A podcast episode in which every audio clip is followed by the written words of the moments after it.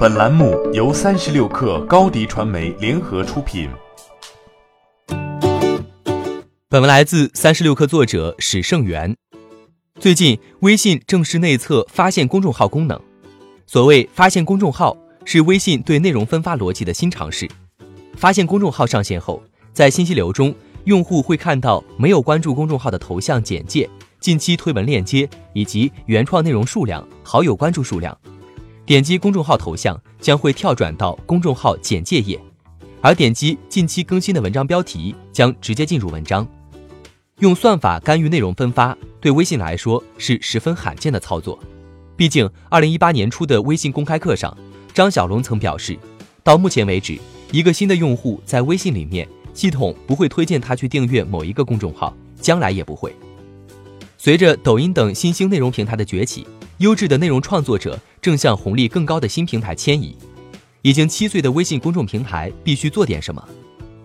好学家长是一个专注教育垂直领域的公众号，创始人派老师毕业于北京大学中文系，目前公众号有三万粉丝，文章阅读平均在几千到一万之间，也曾经出过十万加爆款，衡水中学逆袭录被曲解三十年的超级中学神话。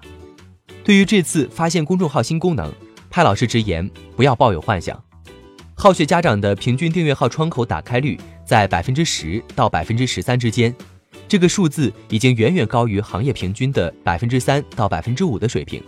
但他观察到，来自教育项目家长社群的阅读量越来越多，公号文章越来越显示出私域化的趋势。虽然正在内测的新功能有可能将他的公众号推向更多的粉丝。但是站在用户角度，他也坦言，自己关注新账号的意愿并不高。此外，还有人对具体的算法推送机制提出质疑。新媒体人三表猜测，发现公众号未必没有人工倾斜。就目前的信息来看，发现公众号虽然将使用算法干预用户的信息流，但去中心化的理念并没有本质上的改变。